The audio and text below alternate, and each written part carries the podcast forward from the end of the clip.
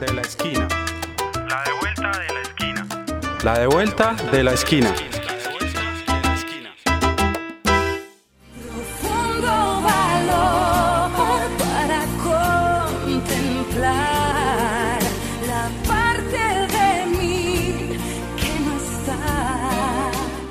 Medellín, una sociedad que requiere más equidad con la discapacidad, porque las cifras sobre el número de personas con discapacidad en la ciudad de Medellín son muy diferentes, dependiendo de la institución que la registre. Según el Ministerio de Salud, son 70 mil personas identificadas en la ciudad de Medellín en situación de discapacidad. Pero según el Comité de Rehabilitación de la ciudad, se presenta un gran subregistro, planteando que pueden estar cerca a 400 mil personas.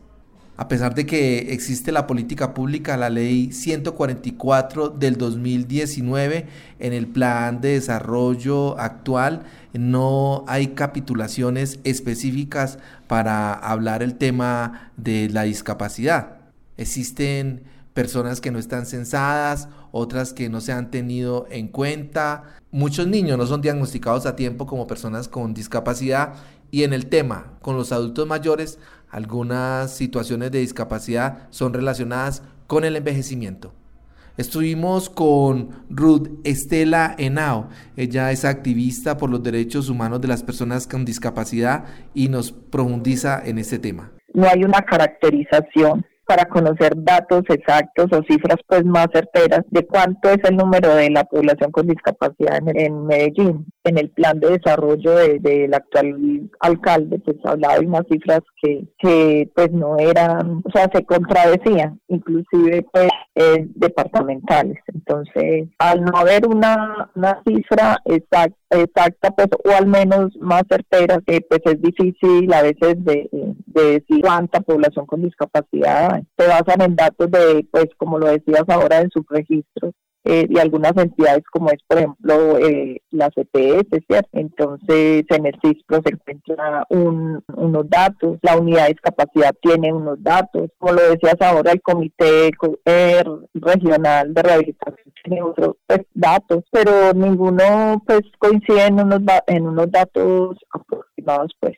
Bueno, tenemos pues sí, obviamente eh, la población pues sorda. Tenemos también la población con discapacidad cognitiva, que muchas veces la discapacidad cognitiva solamente pues se mira es como las personas con síndrome de Down y también, por ejemplo, la discapacidad psicosocial. Esa discapacidad a veces es muy, no es tenida en cuenta porque a veces se desconoce como qué personas tienen discapacidad psicosocial ahí entran enfermedades eh, mentales. Eh, Medellín es una de las ciudades más avanzadas en el tema de discapacidad, de, eh, de accesibilidad, de inclusión, ¿cierto? Eh, tiene programas y cosas pues que, que, ayudan a la población para poderse eh, visibilizar, eh, capacitar, incluir en el, en el medio pues, pero sí nos falta, nos falta mucho, demasiado trabajo por hacer y a veces se estancan las, las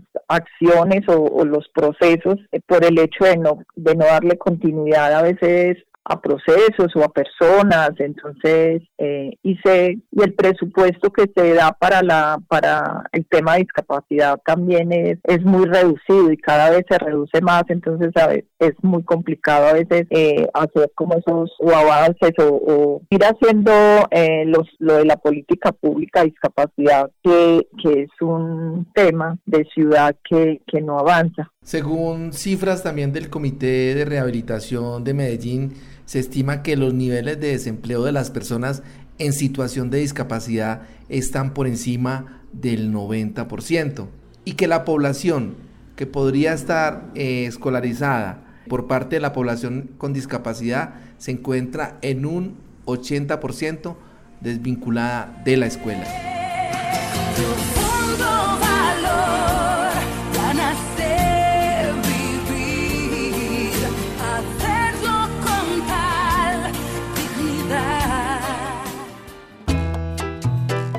Esta investigación hace parte de la agenda informativa de la Esquina Radio. Les invitamos a compartirlo desde las plataformas de podcast Google Podcast, Spotify y Apple Podcasts. También lo puedes escuchar en www.laesquinaradio.com y en la señal FM 101.4 La Esquina Radio.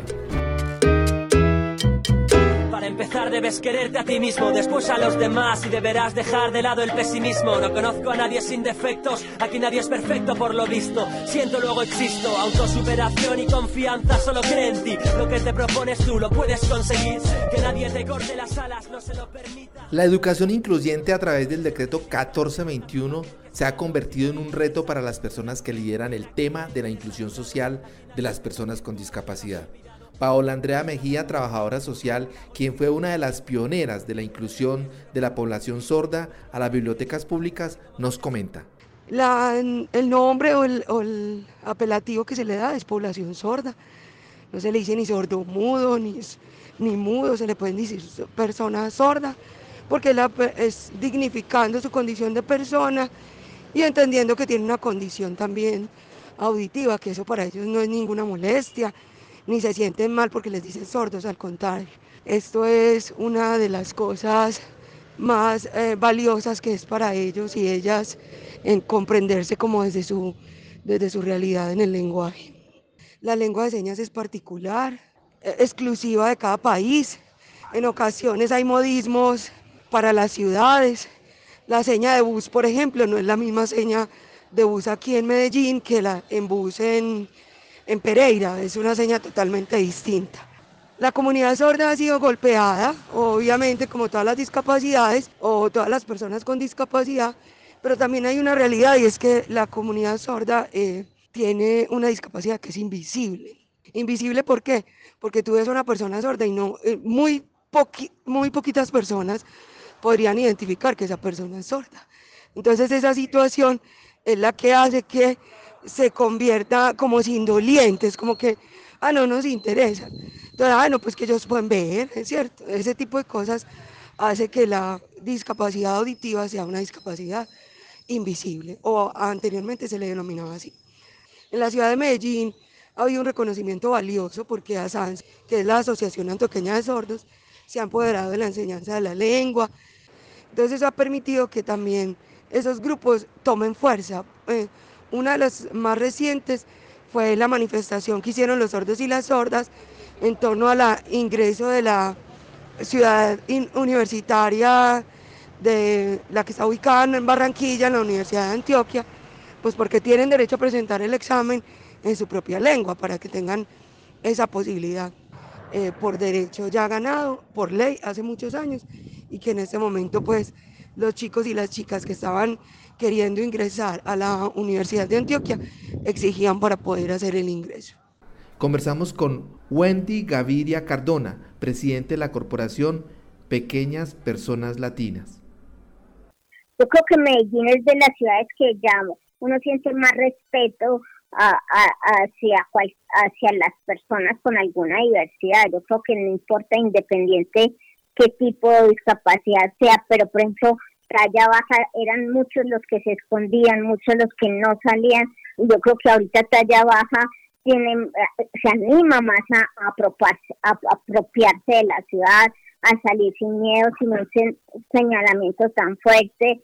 Hay más respeto, obviamente sigue faltando más cultura de respeto hacia la diversidad, pero poquito a poco, pues, eh, si las cosas se han cambiado, por ejemplo, hoy nos fuimos a vacunar, a vacunar varias de las compañeras, inmediatamente había una prioridad para nosotros, inmediatamente había una conciencia más alta de los funcionarios, entonces eso a uno lo alegra también, que sí o sí pues también tengan eh, eh, ese, eh, eh, pues como esas normas de culturales que, que te den esa prioridad a vos que entiendan pues tu situación. piensen de ti si ni te conocen? ¿Qué importa lo que puedan decir si solo son voces? Sabes que tienes que seguir sin recibir más voces. No te puedes rendir ni permitir que te destrocen. Es parte de ti, solo tienes que creer en ella. Solo se... La educación incluyente, la vinculación de las personas con discapacidad en la educación, en lo laboral, es un compromiso,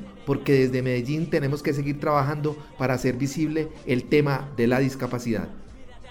Sonríe porque eres único. Muchos te harán daño y creerás solo en tu. Y no hay nadie que pueda ayudarte mejor que tú mismo. Este Esta es la de vuelta de la esquina, una producción de la Asociación Palco para el noticiero La de vuelta de la esquina radio, Consulta nuestra agenda informativa de la semana en www.laesquinaradio.com.